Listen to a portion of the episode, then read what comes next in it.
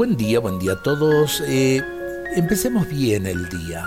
Empecemos el día con esperanza, con una sonrisa en el corazón. Los invito a que nos digamos a nosotros mismos, hoy es un día para ser feliz. Hemos recibido de regalo el día de hoy para vivir y para sentirnos dichosos. Si no lo vivimos así, lo perderemos.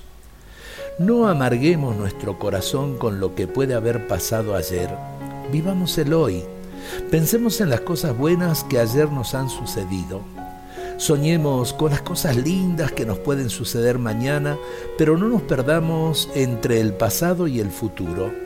El ayer se fue, el mañana vendrá, todavía no está.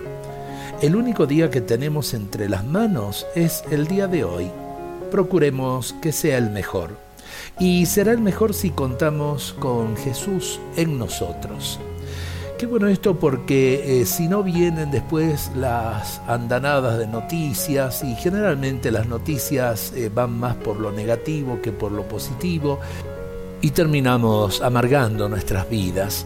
Eh, qué triste cuando el corazón se llena de desánimo, de desesperanza, más triste todavía cuando el corazón arranca de sí todo tipo de alegría. Un corazón triste realmente no es el corazón de un santo. Entre los más grandes problemas podemos vivir eh, esa felicidad profunda del corazón. Creo que vale la pena escucharlo temprano, pero a la vez también vivirlo, todo esto, durante el día de hoy. Procuremos que este día de hoy sea el mejor. Dios nos bendiga a todos en este día.